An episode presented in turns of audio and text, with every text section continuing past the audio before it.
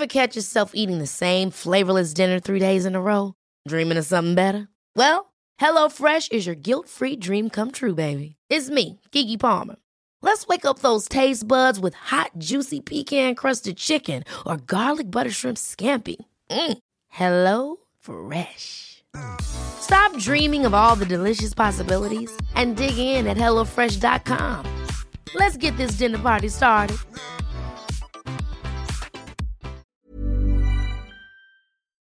Escuchas, escuchas un podcast de Dixo. Escuchas Bien Comer, Bien Comer con Fernanda Alvarado por Dixo, Dixo, la productora de podcast más importante en habla hispana. Hola, bienvenidos al podcast del bien comer. Como cada semana les saluda Fernanda Alvarado y el día de hoy tengo a un invitado de lujo, el doctor Gustavo Rojas Velasco, con quien abordaré el tema de diabetes y salud cardiovascular en conmemoración del Día Mundial de la Diabetes que se celebra cada año el día 14 de noviembre. Bienvenido, doctor Gustavo. Muchas gracias, Fernanda. Gracias por la invitación. Oigan, bueno, pues quien no sabe, les voy a decir rápido quién es el doctor Gustavo. Eh, es Gustavo Rojas Velasco. Él es médico internista y actualmente eh, cardiólogo del Departamento de Terapia Postquirúrgica del Instituto Nacional de Cardiología, doctor Ignacio Chávez, aquí en Ciudad de México. Es miembro titular de la Sociedad Mexicana de Cardiología y también es académico. Un dato, un dato. De acuerdo con la Federación Internacional de Diabetes, uno de cada 11 adultos tiene diabetes tipo 2. Se estima que en 2040 será uno de cada 10. En México, 12 millones, es decir, el 10% de la población, padece esta condición. Escuchas Bien Comer, Bien Comer. El Día Mundial de la Diabetes se conmemora desde 1991 con el fin de concientizar a la población sobre causas, síntomas, complicaciones y tratamiento de esta grave afección, ya que casi el 50% de las personas que tiene diabetes desconoce que padece la enfermedad. Ahora, eh, cada año, bueno, tiene una temática y este 2018-2019 eh, la Federación Internacional eh, de Diabetes anunció que el tema va a ser familia y diabetes, pues la mejor red de apoyo para los afectados es y será por siempre el núcleo familiar. ¿O no es así, doctor? Correcto, Fer. Yo creo que en estas circunstancias de un paciente con diabetes, el apoyo de su familia es fundamental para que logre sus metas, esté mejor controlado y si el paciente no tiene complicaciones, también se verá reflejado un beneficio para su familia.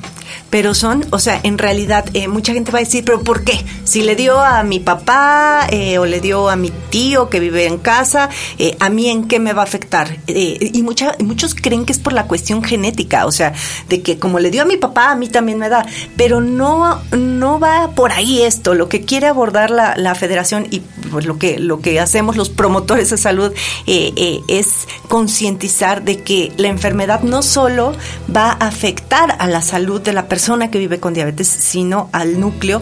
¿Pero por qué? Por una cuestión lo, lo, platicábamos hace ratito, pues desde económica hasta en, en, en, las elecciones de alimentos. ¿En qué más, doctor? Yo creo que es importante señalar que el paciente diabético, si se complica, estamos hablando si tiene un infarto al miocardio, un accidente cerebrovascular, o eh, insuficiencia renal, seguramente eso va a repercutir en la dinámica de su familia. Desde el punto de vista económico, para los gastos que implica una enfermedad que puede considerarse incluso catastrófica para la familia, la dinámica de las actividades diarias, porque tal vez el hijo tenga que dejar de ir a trabajar por tener que llevar a su papá a las terapias o al tratamiento. Entonces es muy importante saber eso.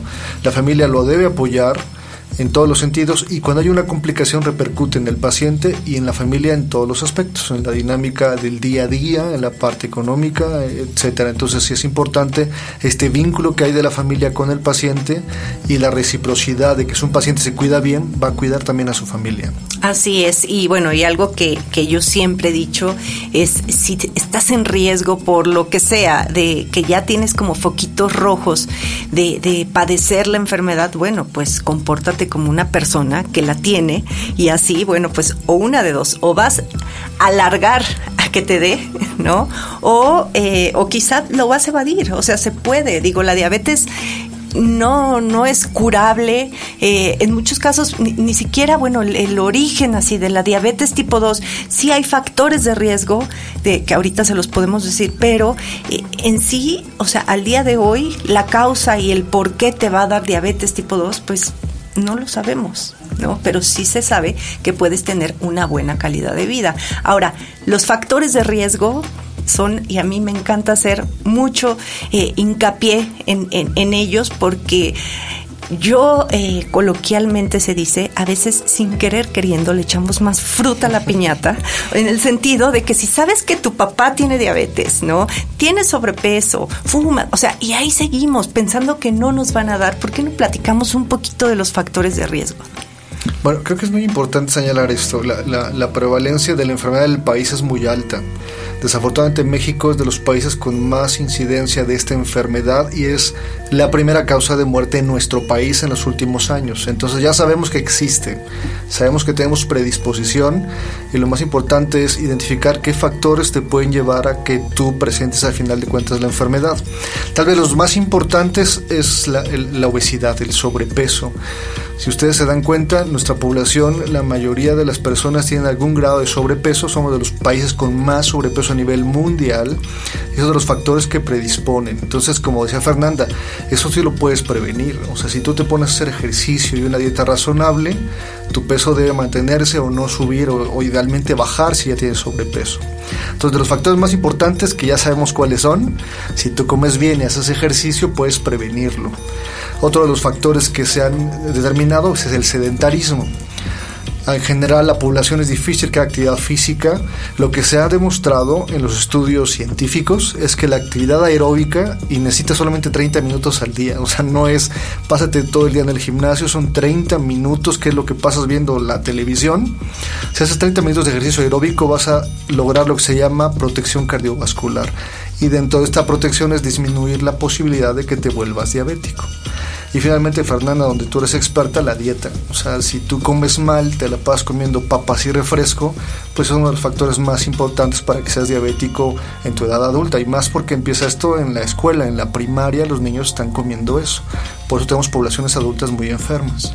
Ajá. Esos, bueno, son los, eh, digamos, factores de riesgo modificables, ¿no? Que sería eh, alimentación, dieta, eh, y no necesariamente, por favor, yo sí voy a hacer aquí el énfasis de que no es de que comes mucho azúcar. hay gente, yo he tratado, bueno, yo muchos años trabajé en comunidades poco favorecidas y me decían, es que yo no como azúcar, maestra, a mí no, a mí no me va a pasar nada, porque yo no como azúcar. Pero no es, no es solamente el que coman azúcar y mucha gente, y, yo lo veo ahora eh, en mi labor como promotora de salud, es que, la gente cree que nada más por comer azúcar te vas a enfermar. Y en, la cuestión de dieta, pues no. Ahora, que tienes que vivir a dieta y comiendo lechugas para que no te dé, tampoco. Es mantener un equilibrio, incluir alimentos de todo tipo. O sea, en la diabetes yo siempre lo digo, no hay alimentos prohibidos, hay cantidades prohibidas y obviamente si tu médico te prohíbe algo, sí está prohibido, pero en general, o sea, eh, en recomendación general no hay nada prohibido. Una persona que vive con diabetes puede perfectamente incluir todo tipo y debe de incluir eh, los tres grupos de alimentos siempre. ¿No? Y en el caso de, de, los no modificables, digo, hay factores que no son modificables, ¿no? Como el caso eh, de la herencia, ¿no? La genética, la edad también, o sea, esos dos puntos son importantes.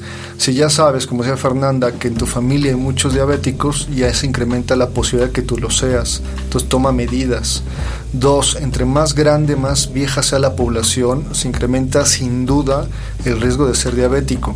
Ejemplos, la prevalencia en poblaciones jóvenes de 20 a 40 años es abajo del 10% para diabetes, pero conforme va incrementando, 60 a 70 años puede llegar a cercana al 30% de prevalencia de diabetes. Entonces, son factores que no puedes modificar, efectivamente, pero por ejemplo, si tú ya tienes ese factor, tomar las medidas necesarias para disminuir la posibilidad que lo que comentaba Fer es dieta, ejercicio, una vida saludable. Eso puede ayudar muchísimo a que no seas diabético o a que se retrase el inicio de la enfermedad. Sí, y también otro factor de riesgo modificable es el tabaquismo, que la gente sigue fumando y eso es, eh, bueno, pues muy, muy, muy, muy malo y no nada más para la diabetes, para muchas otras eh, cuestiones. Ahora, algo que a mí me llama mucho la atención, Gustavo, es de que no, la gente por lo general pues no se muere de diabetes, se muere por una enfermedad cardiovascular, la relación que tienen las enfermedades cardiovasculares con esta enfermedad. Bueno, aquí creo que es muy importante primero es qué es una enfermedad cardiovascular, son las complicaciones que se presentan en diferentes órganos, hablamos de corazón, es el infarto del miocardio, en cerebro son lo que llaman embolias cerebrales o hemorragias cerebrales, en los riñones es la insuficiencia renal, los riñones dejan de funcionar, a nivel vascular periférico tienes insuficiencia en la circulación de las extremidades y eso lleva a las amputaciones. A nivel de los ojos, los diabéticos mal controlados pierden la vista, llegan incluso a la ceguera por estas complicaciones cardiovasculares. Lo que mencionaba Fernanda es el paciente diabético, el problema no solamente que tenga la glucosa alta, sino que la mayoría de ellos tienen hasta cuatro veces más riesgo de morir por enfermedades cardiovasculares.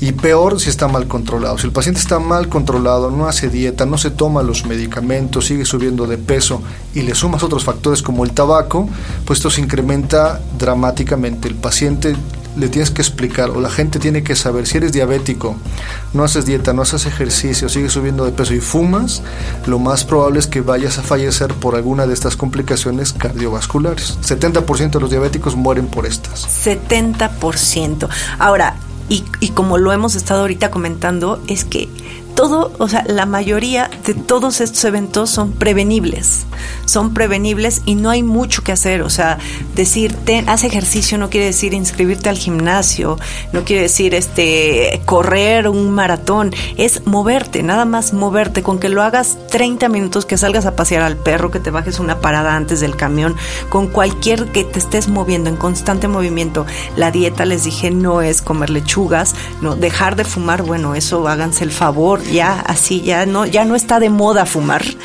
Este y la otra las revisiones médicas. Yo sí quiero que no se fíen hoy hay mucha para por fortuna y, y no hay mucha información en Internet.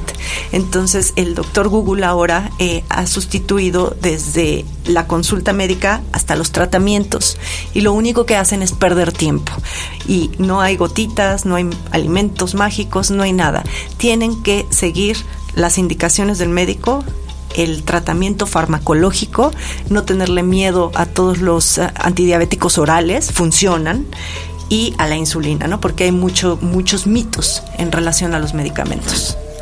Yo creo que aquí eh, lo más importante, lo que comentaba Fer, es que la diabetes efectivamente no se cura, pero se controla. Si tú te portas bien y haces lo que tus médicos te indican, vas a tener una vida normal si tu glucosa y tu diabetes está bien controlada y vigilada. Ahí el apartado respecto a los tratamientos es que hay muchas opciones que encuentras en Google, muchos, muchos tratamientos que no sirven, que no están probados científicamente que hay un beneficio. Entonces tienen que ir con un médico con médico certificado que les dé atención, puede ser un internista, puede ser un endocrinólogo, puede ser un médico familiar, pero que les dé una atención completa, una valoración completa de su enfermedad y que la prescripción que les dé, lo que está demostrado que hay medicamentos que te bajan la glucosa y te protegen el corazón. Entonces el médico tendrá que definir de acuerdo a las características de cada paciente qué le corresponde. Y si el paciente se apega al tratamiento y se lo toma como debe, va a estar protegido. El problema en México es que nos vale sombrero los tratamientos porque no se sienten mal y los suspenden, pero con el paso del tiempo, en 10 años o en 5 años, van a ver las complicaciones y eso es totalmente irreversible. Bueno, pues ya saben, médico, eh, el, quien va a dar, y es el único que puede dar el tratamiento farmacológico, eh, tomar estas opciones maravillosas que ya hay en la industria de, fármacos que además de, de, ayudarte en el control de la diabetes van a prevenir enfermedad cardiovascular y hacer ejercicio siempre. Escuchas, bien comer, bien comer. Bueno, pues como siempre lo he dicho, si no quieren vivir con diabetes, aliméntense como si la tuvieran. Eso, bueno, me lo han dicho 80 médicos, yo lo repito y este y creo que es, algo que ya deberíamos tallar en piedra. Si, si no quieres tener diabetes, vive como si la tuvieras. Eh, doctor Gustavo, ¿dónde te pueden encontrar? Sí, cualquier duda que, que, ustedes quieran, alguna pregunta, mi correo electrónico es gustavoroja08 arroba gmail.com, a todas sus órdenes. Y bueno, yo ya saben en fernanda arroba biencomer.com.mx. Nos escuchamos la próxima semana. Dixo presentó Bien Comer con Fernanda Alvarado.